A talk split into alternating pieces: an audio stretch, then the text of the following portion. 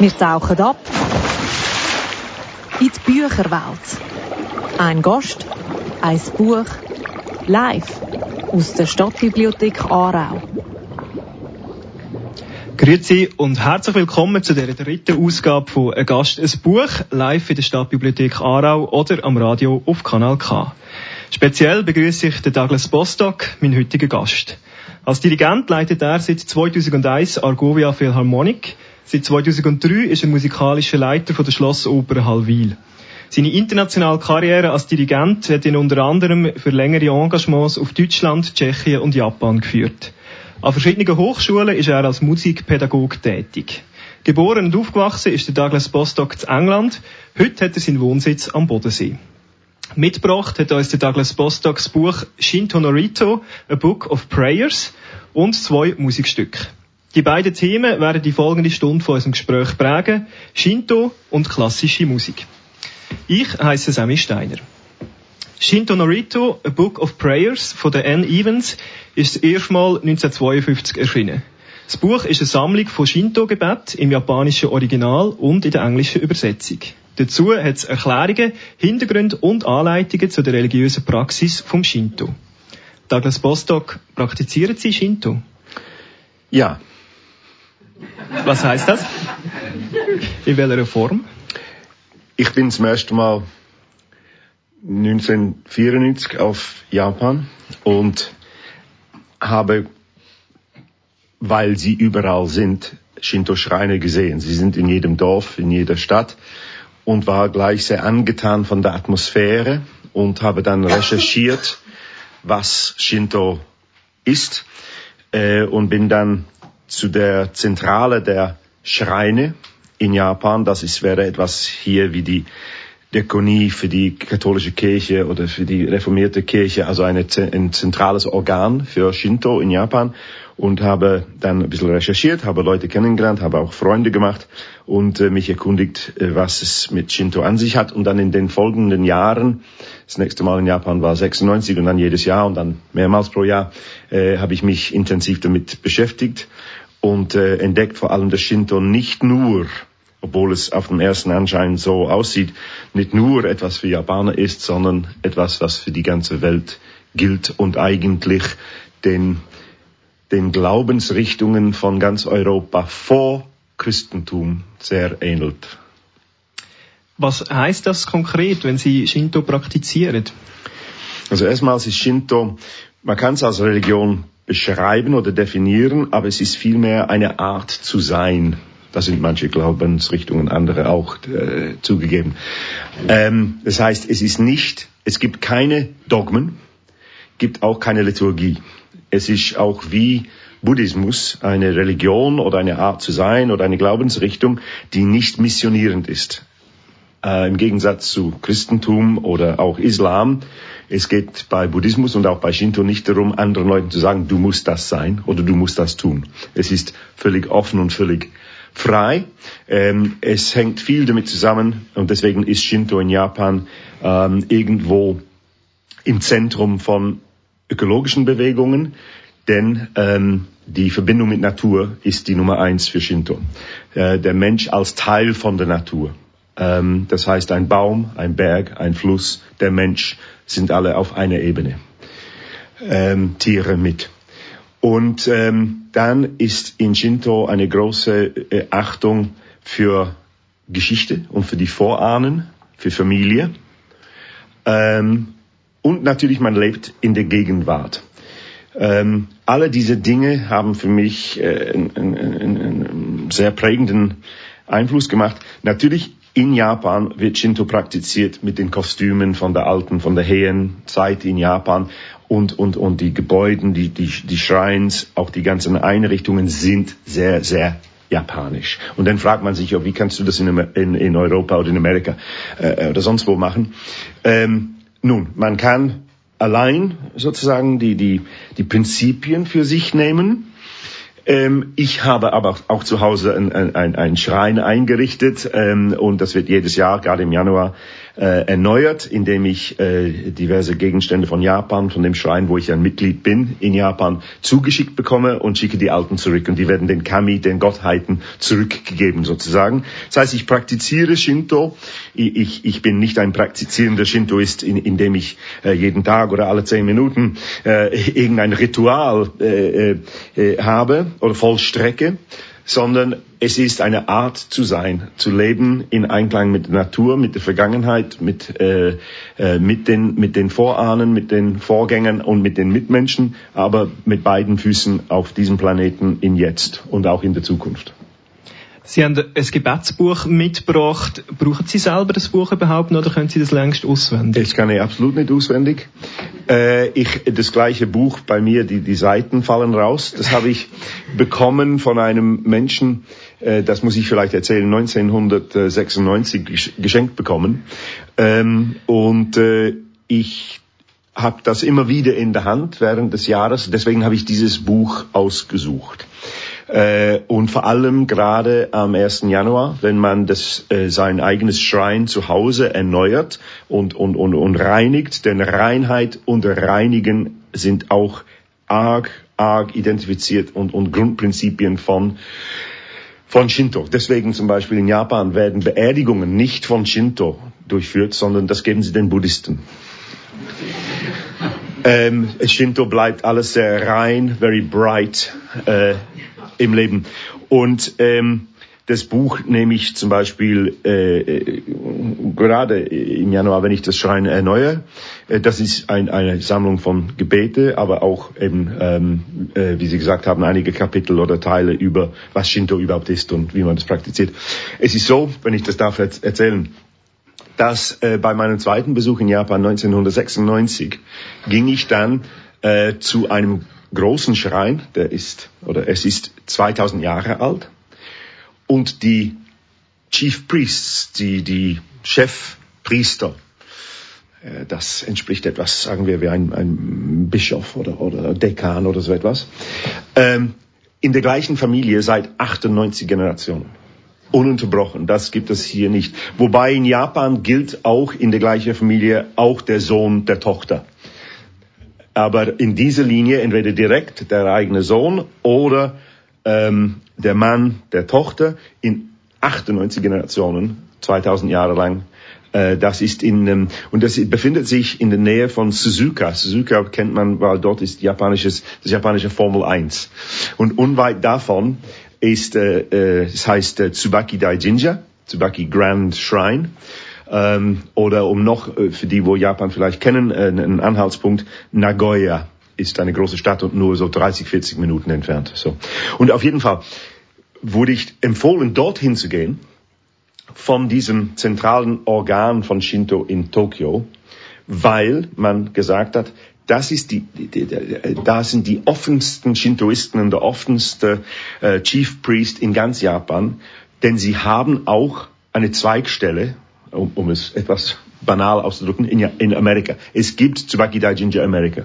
Und alle die Priester, die dort arbeiten, verbringen mindestens ein Jahr in Tsubaki Daijinja, Tsubaki Grand Shrine, in Seattle in Amerika.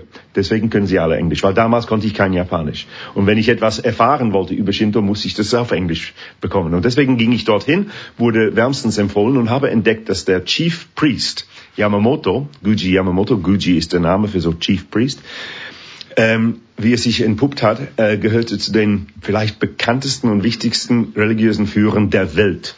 Er traf sich damals mit dem Dalai Lama, mit dem Papst, mit dem Archbishop of Canterbury, um diese, dieses Kongress für ähm, World Religious Peace zu schaffen. Und ich habe ihn kennengelernt. Das war eine der, der, der beeindruckendsten Personen, die ich je, äh, die je begegnet äh, habe. Und er sagte mir, indem er mich anschaute, er war damals über 80 und er wusste sofort vieles über mich, ohne mich je gesehen zu haben. Ich, er wusste auch genau meinen Geburtstag und Jahr. Äh, wie es sich rauspuppt, war das, das tut, tun ältere Shintoisten bei vielen Leuten, ähm, aufgrund diverser Menschenkenntnisse. Bei, er hat gesagt, ja, Sie waren für mich sehr leicht, Herr Bostock. Er sagt das natürlich nicht auf, nicht auf Deutsch, geschweige auf Schweizerdeutsch. Er hat gesagt, Sie waren für mich sehr einfach, denn sie haben den identischen Geburtstag und Geburtsjahr wie meine Tochter, wie, was, was auch richtig war. Und deswegen war für ihn, waren die, die, die Strömungen menschlicher Art waren für ihn ganz klar. Das gleich wie meine Tochter.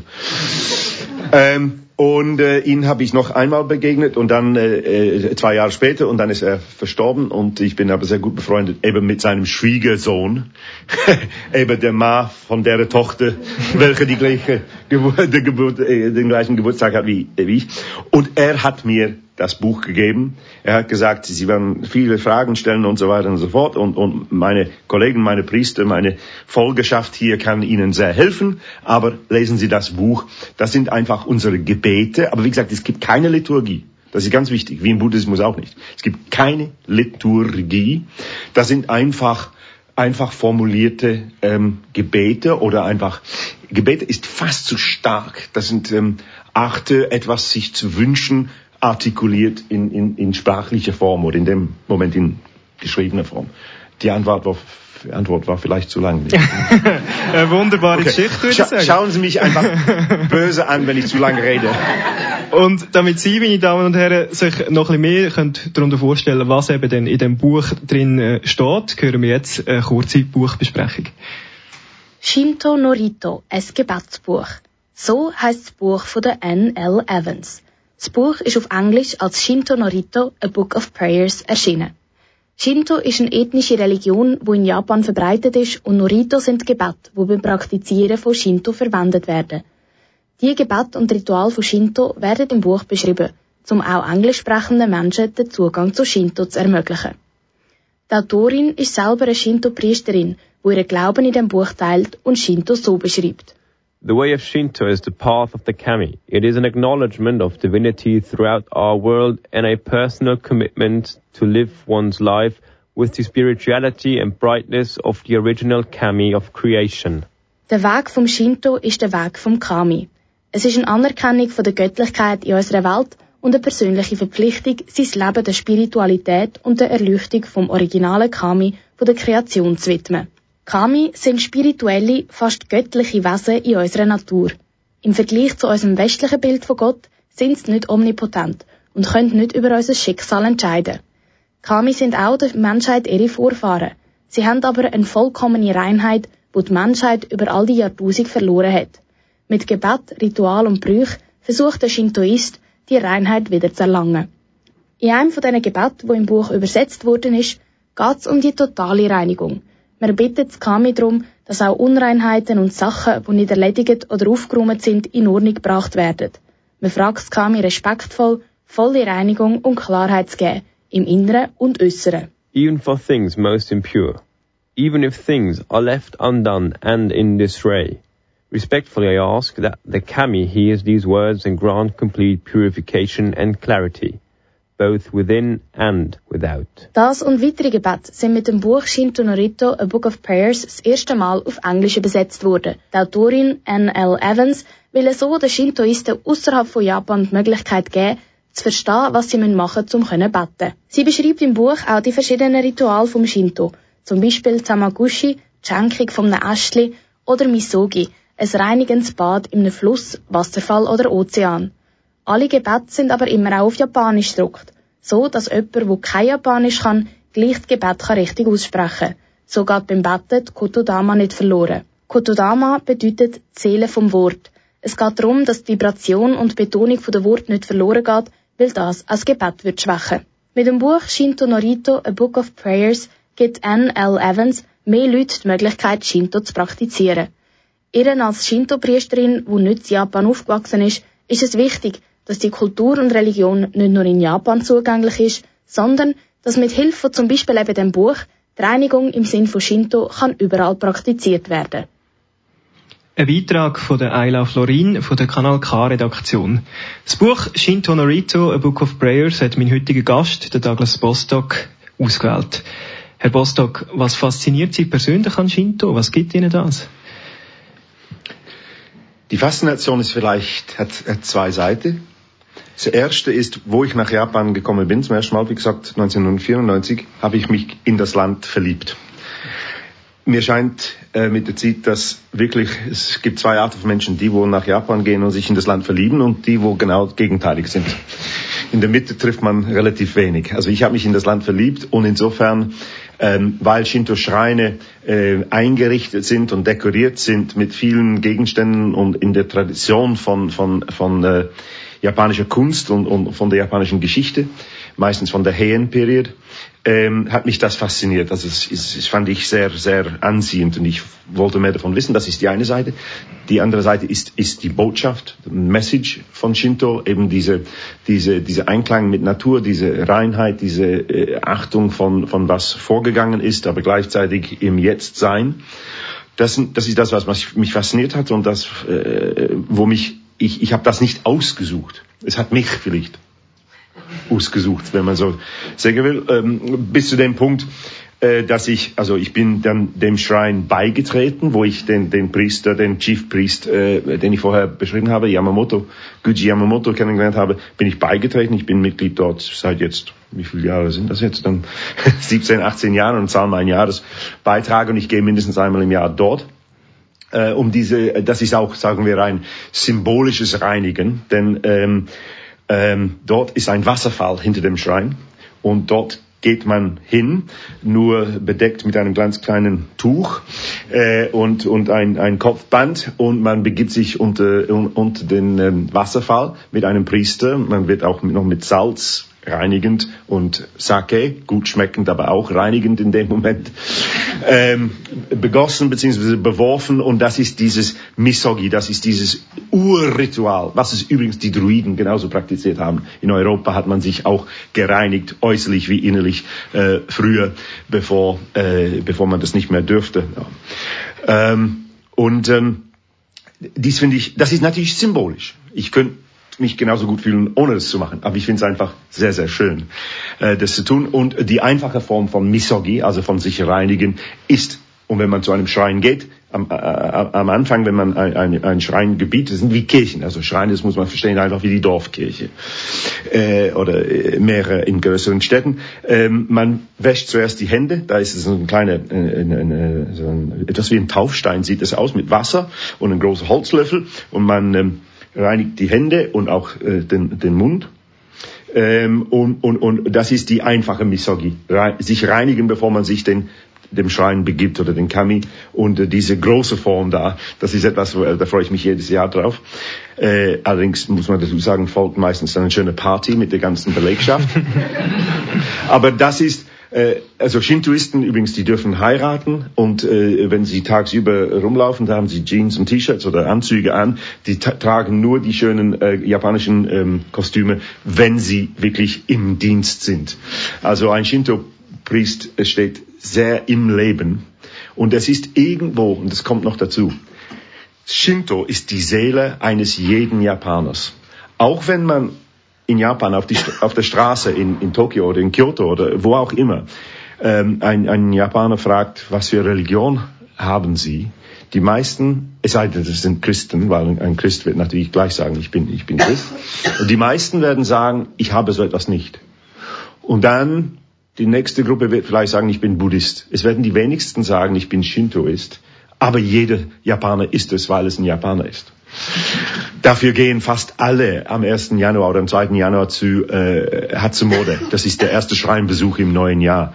Wenn ein Kind auf die Welt kommt, geht man nicht zu den Buddhisten, man geht zu den Shintoisten. Äh, und mit fünf und sieben bei den Mädchen und bei den Jungs auch. Und viele andere Dinge. Shinto ist einfach die Seele oder das Herz eines Japaners. Und das hat mir geholfen in meiner Arbeit als Dirigent oder auch als Professor für Dirigieren in Japan einfach sozusagen Japanern, die ich begegne, äh, mehr zu verstehen, vielleicht. Das heißt, so eine Tendenz, wie es in Europa gibt, dass Christentum aus dem Alltag zunehmend verschwindet, dass der gesellschaftliche Einfluss von der Kirche äh, zurückgeht, gibt es das nicht in Japan? Die jungen Menschen praktizieren Shinto nach wie vor? Praktizieren, also sagen wir mal, wenn ein, ein, ein man sieht in, in Shrine Grounds, man, man, man muss nicht unbedingt zu einer großen Zeremonie hingehen. Was man tut, wenn man an ein, ein Schrein vorbeigeht, geht man eben meistens nicht vorbei, sondern auch, ein Student oder eine Studentin geht kurz rein. Es gibt ein Ritual. Man, man geht zum Schrein hin, man wirft manchmal ein paar Münzen so in, in, in so einen Behälter muss man aber nicht, ähm, bimmelt eine große Glocke und das ist so ein, ein Hallo Kami, Hallo Gottheiten, ich bin da, würde dir bitte kurz mal zulosen. Und ähm, aber es geht, man, man, man verbeugt sich kurz zweimal, man klatscht die Hände zweimal, man verbeugt sich noch einmal, sagt ein kurzes Gebet, lass mich heute einen guten Tag haben oder, oder lass meine Mutter bald wieder gesund werden oder was es auch immer ist und geht weiter. Das dauert vielleicht eine Minute oder zwei Minuten. Und das machen auch junge Leute. Also ich würde sagen, Shinto ist genauso ein Teil der japanischen Seele, wie es immer war, auch wenn es nicht ganz so offensichtlich ist. Außerhalb von Japan ist Shinto wenig verbreitet. Pflegen Sie persönlich Kontakt zu anderen Menschen, beispielsweise in, in Mitteleuropa, wo Shinto praktizieren? Jawohl. Und, ähm, und auch zu Japanern, die in Europa sind. Also ich habe äh, jetzt, äh, man denkt, ein Musiker hat vorwiegend Musikerfreundinnen oder, oder Sänger, Sängerinnen und so, habe ich natürlich auch. Aber viele meiner Freunde in Japan sind äh, Kanushi. Kanushi ist das Wort für Shinto-Priester. Man stu studiert Shinto an einer Universität in Japan, so wie man hier auch katholische Theologie oder äh, äh, äh, evangelische Theologie und man nimmt dann den Beruf auf. Und viele Kanushi sind äh, meine, meine Freunde in Japan und einige von ihnen sind auch in die Welt gegangen. Zum Beispiel ist einer lebt in, ähm, er ist der, den ich zuerst begegnete, damals 94 in, in Tokio und mir erzählte von äh, diesem Schrein, wo ich jetzt ein, ein Mitglied bin. Und er hat mir auch mein japanisches Nickname gegeben. Äh, und äh, er lebt in Paris und hat dort ein, ein Shinto-Schrein gegründet und, und hat eine große Folgeschaft. Es gibt auch in, in Holland, es gibt ein großes was ich erst jetzt vor zwei Wochen entdeckt habe, großes Facebook-Page mit Tausenden von Leuten in der ganzen Welt, habe ich gar nicht gewusst, aber ich habe etwas gepostet, selber wie ich fast immer tue, am 1. Januar. Also einfach ein, ein, ein Gruß an meine Freunde und die, wo sehen, mein Facebook-Page und auch mit einem Bild von meinem Shinto-Schrein, das ich gerade gereinigt habe und, und, und eben ein paar Gebete gesagt habe und wie Facebook ist. Das ging von Person A, B, C und hat dann letztendlich ein Person C oder F oder Z erreicht, welche ich nicht kenne, aber diese Person wiederum Mitglied von dieser Facebook Shinto-Gruppe. Und äh, da hat mich jemand dann eingeladen, Mitglied zu werden. Ähm, und Shinto America ist groß. Also das Schrein ist enorm. In einem großen äh, Park in, in Seattle war ich nie, aber ich bin befreundet über online über Facebook und, und, und, Messenger und so mit dem Chief Priest dort. Er spricht auch Japanisch. Also es ist etwas, wo sozusagen viel mehr Leute berührt, weil man sieht die Natürlichkeit davon. Und vor allem Shinto lässt sich mit jeglicher anderer Religion mischen. Da sind die Japaner nicht äh, wählerisch. Die Japaner ist eh gut in alles das Beste auspicken. Ne? Denn die, die, die äh, die kopieren den Whisky und machen den besser wie die Schotten, die kopieren die Patisserie und machen es besser wie die Franzosen und und und und. Ähm, und und der Japaner feiert gern, er, er hat gern verschiedene Religionen, der Japaner hat gern Weihnachten und, und weil es einfach schön ist. Äh, und Ostern auch, auch wenn das auch wenn man nicht gläubig ist. Und insofern ist Shinto etwas, was man einfach sozusagen mit in, in, ins Leben nimmt und und kann gut kombinieren. Und deswegen ich glaube, dass also man merkt, das wird immer verbreiterter und vielleicht aufgrund der heutigen Sendung noch mehr. Wer weiß. Wenn in dieser Sendung schon ein Dirigenzgast ist, hören wir natürlich auch zusammen Musik. Der Douglas Bostock hat sich Nimrod aus den Enigma-Variationen von Edward Elgar gewünscht, gespielt vom London Symphony Orchestra und unter der Leitung von Sir Adrian Bolt. Was es mit dem Wunsch auf sich hat, über das reden wir nachher. Zuerst geniessen wir zusammen ein Stück.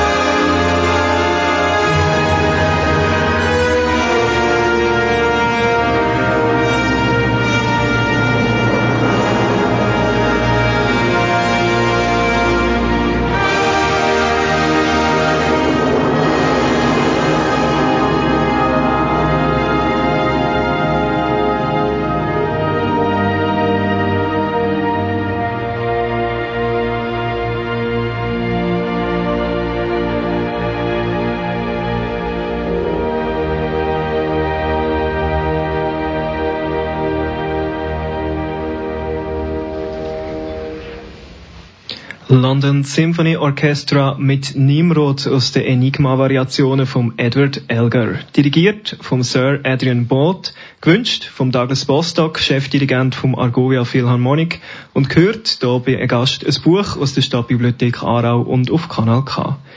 Douglas Bostock, warum haben Sie uns gerade das Stück in dieser Version mitgebracht? Es ist eines der wunderschönsten Musikstücke, das es überhaupt gibt. Das sei mal einfach gesagt. Ähm, es ist ein Stück englische Musik, also Musik von meiner Heimat. Und ich bin sehr verwurzelt mit Musik aus meiner Heimat und nicht zuletzt auch mit der Musik von Sir Edward Elgar. Vor allem ist es eine Aufnahme dirigiert von Sir Adrian Bolt, bei dem ich das große Glück hatte, zum Teil zu studieren. Er war einige Jahre lang mein Lehrer und Mentor, wobei ich meine nicht, dass ich ihn jeden Tag sah. Ich war Musikstudent in Sheffield in Nordengland und ging einige Male nach London für Konsultationen, wenn man so will, Lektionen mit dem vielleicht bekanntesten oder größten englischen Dirigenten aller Zeiten, Sir Adrian Bolt, der Elgar, den Komponisten des Werks, kannte und viele andere auch, Gustav Holst und Vaughan Williams. Und deswegen ist natürlich äh, solche Musik, die ich selber oft dirigiert habe und auch schon auf CD aufgenommen habe, bin aber sehr froh, äh, die Aufnahme von Sir Adrian zu hören und nicht meine. ähm, und wir haben auch das Werk mit Argovia schon gespielt. Äh, der damalige Konzertmeister sitzt hier im Raum. ähm, und äh, es ist ein, ein Musikstück sehr nah am, am Herzen bei mir, dirigiert von einem Lehrer oder ja, von Sir Adrian Bolt. Also für mich sehr bedeutend.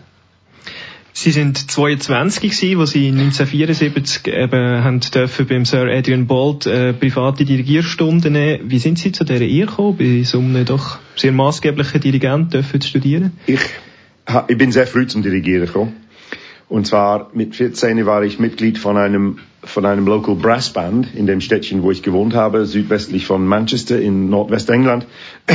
Und ich habe irgendwie, ich weiß nicht wie, habe ein Stück komponiert mit einem deutschen Titel allerdings damals schon, obwohl ich damals kein, kein Deutsch konnte. Und ähm, äh, ich habe es geschrieben für die Local Brass Band und ich habe dem, dem Lehrer, äh, welcher das Brassband dirigiert hat, habe ich ihm gesagt, ich habe es komponiert, jetzt will ich es auch noch dirigieren, bitte zeigen Sie mir wie.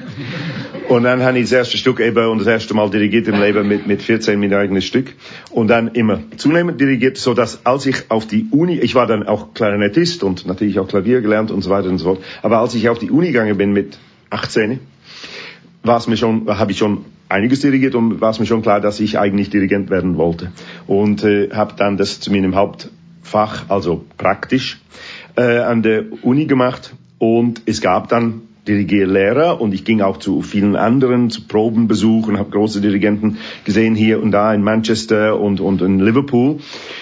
Aber der, der, ja, der, das große Vorbild war Sir Adrian Bolt und ich war einfach so frech, da war ich vielleicht mal 20 oder 21 vielleicht sogar, habe ich ihm geschrieben. Äh, habe ich, äh, ich weiß nicht mehr wie, rausgefunden eine Adresse und habe ihm einfach geschrieben, Dear Sir Adrian, I'm a young conductor up here in the north of England, would you be so kind as to see me? and uh, he wrote back, uh, der hat dann geschrieben, Oh dear Bostock, come down next Wednesday at 11 o'clock. so, some, something like that. Äh, er war ein sehr, er war damals schon über 80, groß, größer wie ich. Ich habe 1,86, der war größer als ich, mit dem sehr militärischen äh, äh Schnurrbart. Äh, sein Leben lang haben viele gesagt, er sieht nicht aus wie ein Dirigent, sondern wie so ein British Colonel, retired British Colonel. Ähm, und äh, er hat mich eingeladen und das war der Anfang von einer ja, es ist äh, vielleicht anmaßend zu sagen Freundschaft, denn ich war ein, ein junger Nichts und er war der große Sir Adrian. Aber auf jeden Fall, etwas hat uns verbunden und die, die Stunden, die ich bei ihm genommen habe, erzählen zu den äh, wichtigsten oder schönsten meines Lebens. Nur ein kleines Beispiel. Äh, das bekannte Werk, die, die Planeten, The Planets bei Gustav Holst, ist für ihn geschrieben worden. Er hat die Uraufführung gemacht. Das ist ihm gewidmet. Und er hatte die Partitur von Holst zu Hause in einer Schublade, also original. Und er hat es mal so vorgenommen, äh, quasi, wir haben nie formelle Stunden gehabt, wir haben Konsultationen gehabt und über Musik gesprochen, über Dirigiertechnik, über Dirigierstöcke, verschiedene Längen und Gewichte und so. Und ich weiß, er hat äh, Planets genommen und auf seinem Schoß, ich saß äh, in einem Stuhl nebendran und er sagt, now listen here, young Bostock. now, Gustav, Gustav Holst, said to me, Adrian, don't rush here. So, young Bostock, don't you rush either. Und ähm, es sind solche Stunden, die einfach mal, das bleibt natürlich einem, das bleibt in, in, in Erinnerung. Äh, also, äh, ja, das, das war meine Verbindung zu dem großen Adrian. Ich habe ihn äh, einige Male gesehen. Die letzten Jahre seines Lebens war er krank und ich war dann schon in Europa. Das letzte war eine Postkarte von ihm, aber eine Postkarte von den 20er Jahren, die er irgendwo in eine Schublade zu Hause hatte und einfach das genommen, um mir einen Gruß. Das war auf Abschluss von meiner Dirigierprüfung, als ich in Fre dann war ich in Freiburg und habe studiert Freiburg äh, äh, im Breisgau. Eine Musikhochschule äh, Dirigierabschluss gemacht und hatte Congratulations, well done, Bostock. Das, war das Letzte, was ich dann von ihm gehört habe. Und dann ein paar Jahre später ist er dann verstorben. Woher ist Ihr Interesse gekommen überhaupt für klassische Musik? Äh, Spät die 60er, Anfang 70er Jahre in Nordengland haben sich wahrscheinlich viele junge Menschen für andere Formen von Musik interessiert. Ja, ja. Wie haben Sie wollen Dirigent? Aber, aber, aber, ja, ich, natürlich war das die große Popszene und nur unweit nördlich von mir ein paar Jahre früher waren natürlich die Beatles in Liverpool. Und ich, ich habe zwei ältere Brüder. Ich war das nächste Häkchen. Ich bin, äh, also, ähm, der nächste Bruder ist acht Jahre älter und dann einer wohnt fast zehn Jahre älter älter ist. Und äh, die haben natürlich zu Hause Beatles gehabt, was meinen Eltern gar nicht gefiel. Ähm, äh, ja, aber trotzdem war eine riesige Szene, ich würde sagen fast gesünder oder aktiver als heutzutage an Brassbands, an Youth Orchestras, Amateur Orchestras, School Orchestras, School Brassbands. Äh, äh, äh, ähm, Instrumentalunterricht war in der Schule als Teil vom Curriculum und, und, und solche Sachen, das gibt's viel. Also in Nordengland ist da nichts mehr, da gibt's gar keine Musik mehr in der Schule. Also das, das war eigentlich äh, äh, eine gute Zeit. Ich war in einem Jugendorchester als ganz miserabler, fauler Klarinettist, aber im, im gleichen Youth Orchestra war als Schlagzeuger, zwei, drei Jahre älter wie ich, war ein gewisses Simon Rattle. Weil er ist von, von Liverpool und äh, wir haben uns nicht gekannt oder, oder mal, mal doch im, im Bus irgendwo zum Konzert, aber äh, wir waren nicht befreundet in dem Sinn. Da war ich ein, ein zu junger Niemand. Ähm, äh, äh, aber ich würde sagen, ich, also ich bin dazu gekommen. Ich ging mit, also ich war, ist nicht eine musikalische Familie. Meine Mutter hat Klavier gespielt früher und es gab ein Klavier eine Zeit lang, wo ich noch Kind war. Mein Bruder hat ein bisschen äh, Unterricht gehabt, aber das ist, das war nicht prägend und meine Mutter hat schon nicht mehr gespielt. Mein Vater war im Kirchenchor ähm, immer, aber aber das war's. Und klassische Musik lief zu Hause oder doch die, die leichte Popsendung mit den Nachrichten so im BBC, aber doch immer wieder klassische Musik. Aber es ist nicht eine musikalische Familie, kann man sagen. Mein, äh, der mittlere Bruder hatte auch Gitarrenunterricht irgendwann mal. Aber und der, der ältere Bruder war nur, nur, nur Pop und, und, und Rock. Äh, ich ging mit elf, also ans Gymnasium, also Grammar School heißt es bei uns. Und es gab, schon in den ersten Monaten gab es ein School Orchestra Concert. Und jemand ist ausgefallen und der Music Teacher said, hat gesagt, Bostock, tonight you're playing cymbals. Sie werden Beck, du wirst Becken spielen, weil der, der, der junge Johnny ist krank geworden. Und du musst keine Angst haben, du musst nur einmal Chang machen und ich zeige dir genau, wann es ist. Und so am gleichen, und das ist wahr, am gleichen Abend habe ich dann Chang gemacht. Ich, ich weiß nicht, ob es die richtige Stelle war oder nicht. Aber irgendwie das mitten in denen vielen jungen, also meine Kommilitonen, meine Schul, Kameraden in dem Moment, hat mich irgendwie begeistert, dass diese, diese Klang um mich rum, so dass ich dann äh, kurz darauf äh, wirklich sehr kurz darauf gebeten habe, ein Blechblasinstrument zu lernen. Das war sehr stark in unserer nordwestenglische Region, die Brassband Tradition, was von England kommt. Und ähm, ich habe zuerst eine Bassposaune und dann ein Euphonium und dann irgendwann mal zum Leidwesen meiner Mutter habe ich eine Tuba bekommen. Denn ich habe sie in der ersten Woche zu Hause in der Badewanne aus, ausgewaschen. Und ich will nicht beschreiben, was da alles rausgekommen. Und äh, das hat meine Mutter dann stundenlang gedauert, bis die Badewanne dann geputzt war.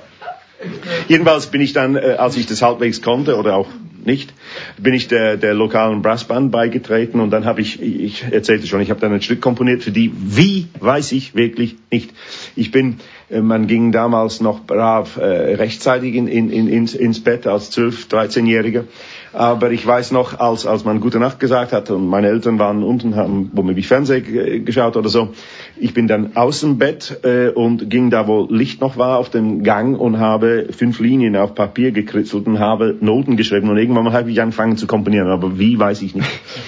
Und ähm, jedenfalls äh, äh, äh, wechselte ich dann auf die Klarinette und war dann im, im County Brass Band, das wäre hier wie so ein kantonales Jugendorchester, also Lancashire County war das, und wir gingen auf Tournee und da habe ich mehr geschrieben. Also ich bin dazu gekommen sozusagen durch den Klang um mich herum und doch viele Freunde in der Schule, die das auch getan haben und, und, und, und ja, es war ein Naturweg.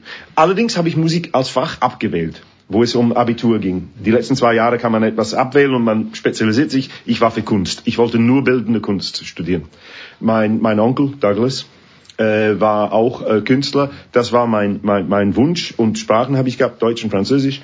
Und ähm, dann irgendwann mal hat mich Musik dann gepackt und ich habe den, den Musiklehrer gebeten, also ich habe die letzten drei Jahre verpasst, aber könnte ich in diesem letzten Jahr könnte ich das alles aufholen und dann doch noch zu Maturita, also zu A-Levels zugelassen werden. Und das hat er, Gott sei Dank, hat, hat er mir sehr geholfen. Es war der Organist von der Kirche bei uns und er war der Musiklehrer bei uns. Ähm, also ich bin äh, spät dazugekommen, äh, kann man sagen. Aber dann hat Musik mich übernommen, nicht ich sie. Äh, Sprachen haben Sie gerade angesprochen. Ähm, es finde ich interessant. Sie sind in verschiedenen Ländern tätig gewesen. Neben Englisch reden Sie sehr gut Deutsch, wie wir hören. Sie können aber auch mindestens noch Tschechisch und Japanisch. Französisch haben Sie in der Schule gehabt, haben Sie erwähnt. Ist für Sie selbstverständlich, dass Sie die Sprache in einem Land lehren, wo Sie tätig sind? Nein, aber wenn ich irgendwo bin, wo ich die Sprache nicht spreche, da fühle ich mich nicht wohl. Äh, natürlich kann man überall Englisch oder fast überall. Äh, das ist vielleicht ein Vorteil für, für einen Engländer oder einen Amerikaner oder Australier. Das ist sicher unser Vorteil, wobei mein Englisch ist immer so gut, wie es mal war.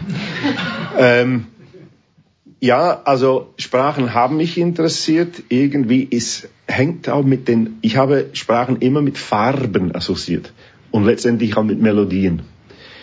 Und also Französisch habe ich formell gelernt in der Schule, 13 Jahre lang. Wir haben begonnen mit fünf als Experiment. ähm, ich war also genau, ich war ein Versuchskaninchen der linguistischen Art. Und ähm, dann haben wir aber Deutsch erst äh, anfangen dürfen mit das waren die letzten vier oder fünf Jahre in der Schule, aber wir haben bis, bis Abitur dann das gleiche, also Maturita das gleiche Niveau erreichen müssen. Und beim Deutsch waren Faust erste und zweite Teil drin. das war nicht lustig. Und, Kafka auch noch, das Schloss. ähm, also ja, Sprache, dann habe ich auch noch Deutsch als, als Germanistik, als Nebenfach an der Uni für ein Jahr. Also Sprachen haben mich immer interessiert. Äh, irgendwie oder ja, äh, ich habe sie auch nicht ausgesucht, sie haben mich ausgesucht. Aber Wörter oder äh, allein, wo wir haben lernen müssen, der, die, das, die, den, der, das, das, der, das, der, dann und so weiter auf Deutsch, habe ich das immer mit Farben assoziiert. Und durch Farbenassoziation, tiefes Purpur, weiß ich ganz noch, war Dativ dem. das war meine Art. Und dann, ist andere, also viele Dirigenten sprechen viele Sprachen schlecht, wie ich auch. Äh, Italienisch ist eher eine Musiksprache und ich war viel in Italien und deswegen spre spreche ich ein, ein, ein, ein, ja, ein Alltagsitalienisch und Tschechisch auch, aber viel mehr Tschechisch und Japanisch. Also das, ja, es ist schön, mit Leuten zu kommunizieren. Japanisch habe ich formell nicht gelernt, aber ich komme durch den Alltag und ich komme durch Proben. Was anderes nicht. Ah, und in Restaurants. Also ich kenne bestimmt 100 Fischsorten in Japan. die ich in Englisch und Deutsch nicht kenne. Seit 2001 sind Sie Douglas Bostock Chefdirigent. Ich bin äh, nicht nur seit 2001 Douglas Bostock. Nein, aber seitdem, seitdem sind Sie Chefdirigent vom also- Argoia Philharmonic, also. ähm, wichtigste Orchester im Aargau. Bevor wir über Ihr langjähriges Engagement hier reden, lassen wir uns ein paar Hintergrundinformationen an. Wir hören die im Radiobeitrag von Lukas Nann. Zum Beispiel, dass Argovia Philharmonic kein Berufsorchester ist. Die Musiker sind beim Symphonieorchester Argovia Philharmonic nicht 100% angestellt, sondern sie arbeiten projektweise dort. So sind sie ein gutes Beispiel für die freischaffende Musikerszene in der Schweiz. Und in dieser Größe ist diese Art von Struktur einzigartig. Die Struktur wirkt sich auch positiv aufs Schaffen der Musiker aus, wie der Christian Weidmann, der Intendant von Argovia Philharmonic, erzählt.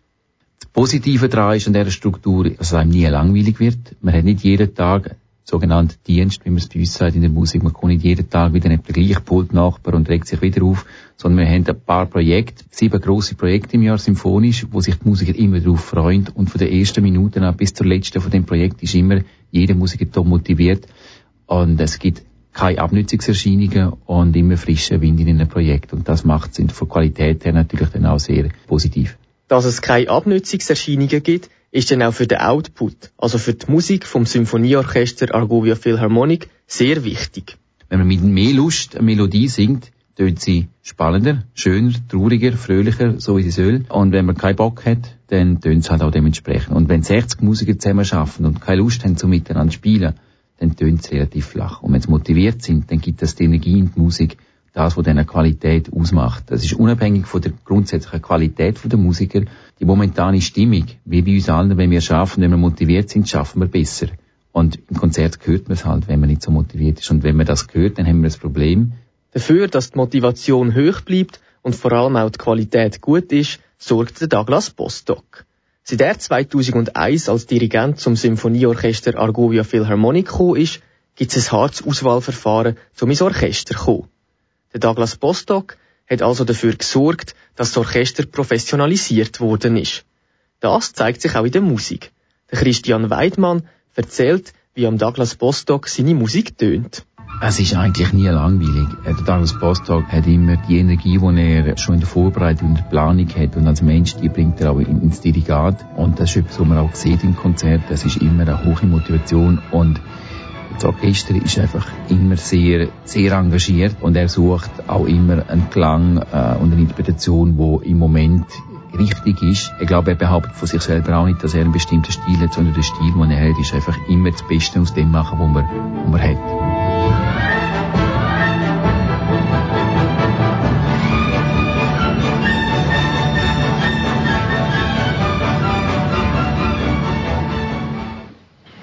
Ein Beitrag vom Lukas Nann gehört bei Kanal K und ein Gast ein Buch. Douglas Bostock, während wir hier in der Stadtbibliothek Aarau zusammen reden, spielt ihres Argovia Philharmonic ein paar Meter weiter, äh, hier im Kultur- und Kongresshaus Aarau, unter der Leitung von Marc Gischossi. Macht es Ihnen nichts aus, Ihres Orchester aus der Hand zu geben? Im Gegenteil, das ist ganz wichtig. Äh, Marc Gischozzi ist ein Dirigent, der schon viele Jahre mit dem Orchester verbunden ist. Äh, er dirigiert auch immer die Neujahrskonzerte und auch die Preisträgerkonzerte von der Schenk Stiftung, also mit jungen Solisten. Marc ist ein äh, wunderbarer Kollege, der äh, unterrichtet auch Dirigieren und dirigiert selber an ZHDK in Zürich. Und nee, das ist ganz wichtig, dass ein Orchester hat natürlich einen, einen Chef, so, so maßgebend, der wo am meisten da ist und sozusagen äh, die, die äh, Grundrichtung vorgibt. Aber es ist ganz wichtig, dass das Orchester natürlich auch wieder immer wieder ein anderes Gesicht sieht. Und so hat man immer im Jahr einen Gastdirigenten, so wie ich als Gastdirigent dann auch wiederum bei anderen Orchester in, in, in, in anderen Ländern oder sind, äh, bin. Was ist für Sie der Unterschied, wenn Sie noch immer das Gastdirigent äh, sind oder wenn Sie langfristig arbeiten mit einem Orchester? Das ist eigentlich ganz klar und ganz einfach. Wenn du irgendwo hingehst als, als, als Gastdirigent, hast du drei Tage, vier Tage, was es auch immer ist, und so und so viel Proben und so viel Programm zum das Beste daraus machen. Und es kann sein, du warst schon bei dem Orchester, dann kennst du die vielleicht ein bisschen von letztes Jahr oder zwei Jahre vorher, oder bist zum ersten Mal bei dem Orchester, und dann ist es erstmal so ein Abtasten, wie man zurechtkommt, wie der Klang ist, wie der Saal ist, wie das Orchester technisch drauf ist, auch wie Christian Waldmann sagt, wie die motiviert drauf sind oder auch nicht, und was, wie muss man sich selber einbringen. Kennen die das Werk schon, wo, wo man spielt, oder haben sie es noch nie gespielt miteinander? Ähm, das ist also äh, die Arbeit eines Gastdirigenten. Die Arbeit eines Chefdirigenten oder permanenten Dirigenten beim Orchester ist natürlich auch das, plus diese langfristige Planung, was werden wir spielen, äh, in welche Richtung werden wir gehen, wo muss ich für äh, äh, Probleme lösen, Alltagsprobleme, äh, natürlich äh, die Planung, personell, äh, personelle Dinge. Ähm, es geht dann äh, um die Zuständigkeit und die Verantwortung sozusagen für den Klangkörper über längeren Zeitraum. Das nimmt mich noch ein bisschen mehr Wunder. Was, was macht eigentlich ein Dirigent? Also ein Teil von ihrer Das Aufgabe... frage ich mich auch immer. Ich, ich nehme an, Sie müssen sich die, die Frage beantworten. Was offensichtlich ist, Sie stehen beim Konzert vorne und leiten das Orchester. Das ist das, was man sieht. Ähm, was machen Sie noch als, wo man eben nicht sieht? Vorher, nachher? Also sicherlich und vor allem in den jüngeren Jahren, aber während der ganzen Karriere ist das meiste, was ein Dirigent tut, wird nicht gesehen, weil äh, das ist das Zuhause, Partituren studieren.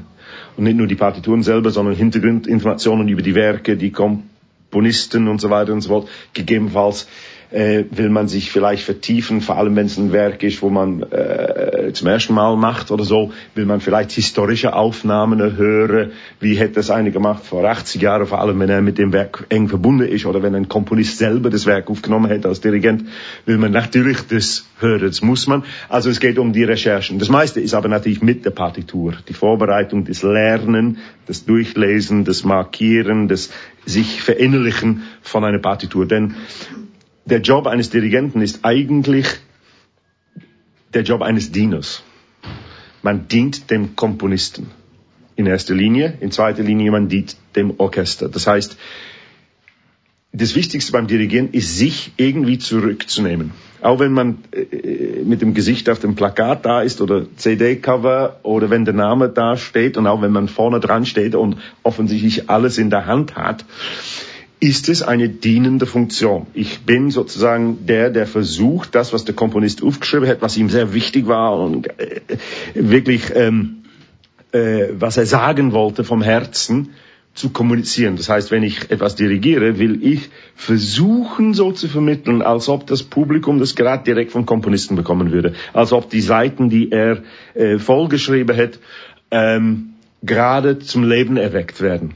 Sir Adrian Bolt äh, sagte mir äh, einmal, eine gute Aufführung von einem Werk ist, als ob das ganze Werk, was vielleicht tatsächlich auf 140, 200 Seiten geschrieben ist, auf eine große Seite, alles auf einmal ersichtbar wäre, oder wie ein großer gotischer, oder von mir aus auch romanischer Bogen. Das Publikum nimmt man an der Hand in Takt 1 und verlässt sie 20 oder 30 oder 40 Minuten später. Sozusagen diese, diese Reise.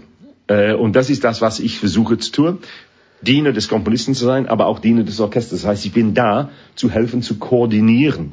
Ja, ich bin da, dass nach Möglichkeit der Musiker sich wohler fühlt oder besser zusammenspielen kann. Gleichzeitig muss ich natürlich das Tempo vorgeben. Vielleicht hätte er lieber ein anderes Tempo. Das ist, das, das ist klar. Man ist dann für dieses Grundding verantwortlich, diese Grundstruktur. Aber gleichzeitig ist es ein, ein Helfen, ein Dienen. Ja, deswegen haben wir gewisse Gestiken und Techniken, äh, die, die man kennt, ne? mit dem Taktstock oder mit der Hand oder beides, mit den Augen, Körpersprache. Ja. Sie haben Ihre Dienerstelle gekündigt. Sie haben Ihren Rücktritt angekündigt per 30. Juni 2019. Das heißt, es bleiben Ihnen ab jetzt noch rund eineinhalb Jahre mit dem Argovia Philharmonic. Was für Pläne haben Sie noch für die Zeit, für Ihre Abschiedszeit? Also als ich kündte, und das ist Mai 17 gewesen, also gut zwei Jahre vorher, ähm, war es mir ein wichtiger Moment, das zu sagen. Also wenn ich aufhöre, werden es zwei Jahre gewesen, äh, 18 Jahre gewesen sein, äh, wo ich Chef bin. Viele haben gesagt, ja, wieso machst du noch mal zwei und dann hast du ja die 20 oder, oder bleibst noch zwei oder drei und dann hast du womöglich noch einen Konzertsaal in Aarau. Ähm, Gott sei mit uns. Äh, und, und wofür ich gekämpft habe die ganzen Jahre. Ähm, ja, also ob 18 oder 20, das kommt nicht drauf an. Äh, wir haben ein, ein, ein Saying auf Englisch, das ist ähm, Go while the going's good.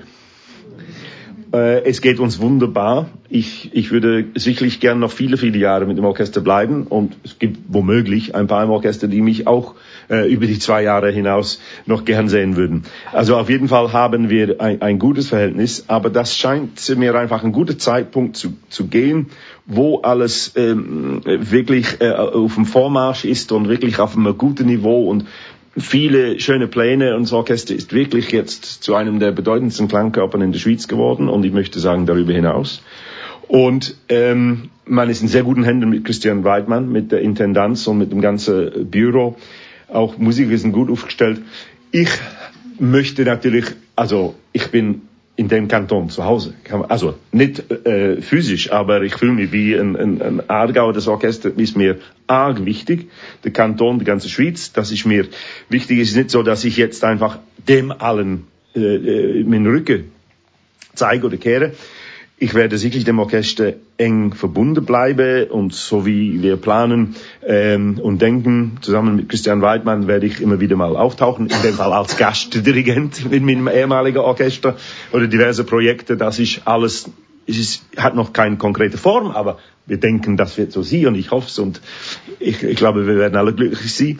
Ähm, konkrete Pläne habe ich nicht, es, weil viele haben, also es gab zwei Reaktionen vom Orchester. Die wurden als erste informiert natürlich. Meine Kollegen im Orchester wurden zuerst informiert, die Kolleginnen und Kollegen und, und dann ging es an die Presse und so weiter und so fort. Ja, besprochen war es dann zwischen mir und der Vorstandschaft äh, mit dem Präsidenten Jörg Scherer und Christian, wo, wo diese Gedanken kommen sind, äh, dass ich würde äh, noch der jetzige Vertrag noch verlängern um ein Jahr. Also der jetzige Vertrag ist zu Ende in diesem Sommer. Und anstatt zu verlängern nochmal drei Jahre, was vielleicht normal wäre, verlängere ich um noch ein Jahr. Und viele haben dann gesagt, gerade vom Orchester im letzten Mai, ja, bist krank. Willst kürzer treten? Nein, nein, zweimal nein. Ja, hast jetzt ein super Angebot von irgendwo? Nein. das heißt, ich gehe einfach so ins Lehre. Ich meine, ich dirigiere sowieso andere Sachen, aber Chef bin ich nirgendwo anders. Ähm, ich überlege, welche Aufgabe mich noch finden wird oder welche Aufgabe ich finden werde. Ähm, bin sehr gespannt auf die Zeit. Als Dirigent bin ich mit 62 noch ein junger Spund. Und äh, ich, ich, aber es gibt keine konkreten Pläne. Das war wieder eine sehr lange Antwort, aber äh, ja. ich glaube, nach dieser langen Antwort lassen wir einfach ein bisschen Musik. Jawohl, Und zwar, ja. wenn wir natürlich auch noch hören, wie das Argoia Philharmonic tönt. Wir lassen das Stück, das sie mitgebracht haben, komponiert vom Hans Huber. Der ist äh, in Eppenberg, da gerade neben Aarau, geboren. Interpretiert wird es natürlich eben vom Argoia Philharmonic unter ihrer Leitung am 12. Mai von dem Jahr in der Trafohalle Baden, also gerade kurz nachdem sie ihren Rücktritt erklärt haben, ist die genau. Aufführung gewesen ähm, haben Sie besonders gerne Musik von Schweizer Komponisten mit dem Aargauer Orchester? Für mich eine große Entdeckungsreise die, der letzten Jahre. Es gibt fabelhafte äh, Schweizer Komponisten, kaum bekannt. Also es gibt ein paar, die bekannt sind, natürlich Honegger und Frank Martin und so. Aber Hans Huber kennt man äh, nicht unbedingt in der ganzen Welt und er hat hervorragende Sinfonien geschrieben. Und diese war mir wichtig, äh, eben die Schweizer Sinfonie die schweizerische Symphonie von Hans Huber, nicht? Genau, wir hören den ländlichen Hochzeitszug aus der siebten Symphonie, die schweizerische vom Hans Huber.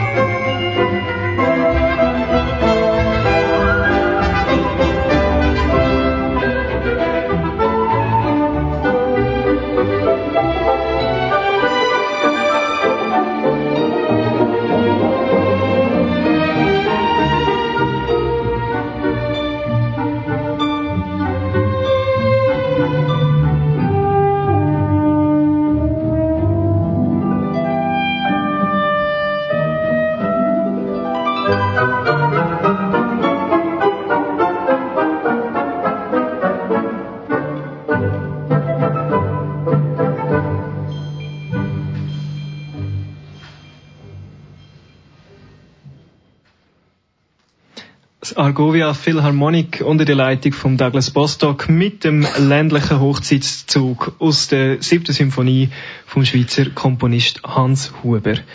Douglas Bostock gibt es in ihrem persönlichen Umfeld Menschen, die sich nicht für klassische Musik interessieren.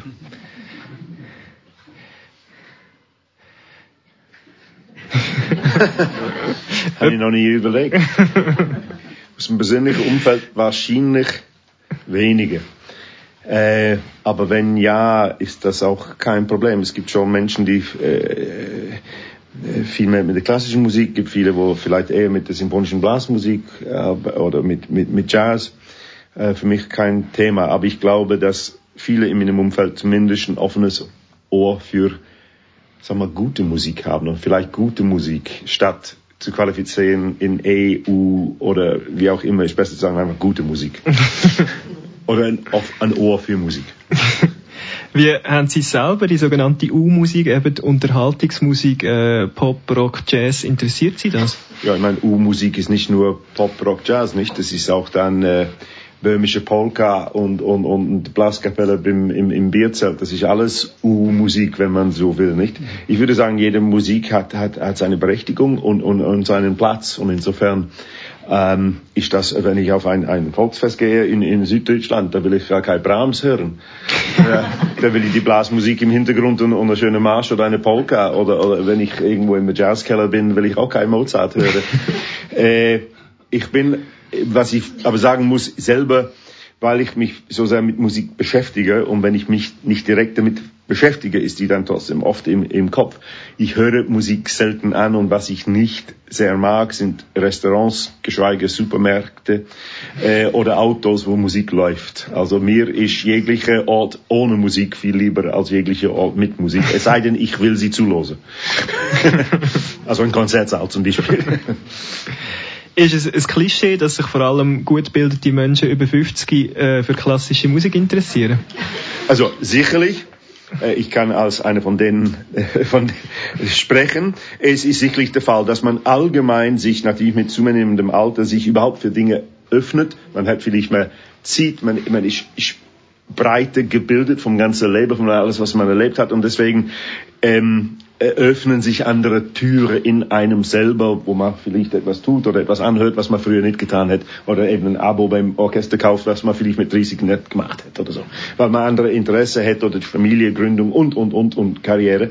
Aber ich muss sagen, dieses, äh, diese Krise, Schrei, ja, junge Leute kommen nicht ins Konzert und man keine junge Leute, das sehe ich nirgendwo. Natürlich muss man sich darum kümmern, dass es entsprechende Angebote gibt für, für jüngere Leute. Und dabei meine ich nicht nur die, die Teenager und so, ich meine auch 20-Jährige, 30-Jährige, Mitte 30-Jährige. Muss man schauen, dass entsprechende Angebote, Programme da sind. Aber ich würde sagen, äh, es ist keine Krise da. Man musste und muss weiterhin immer schauen, dass man alle Leute ins Konzert bekommt.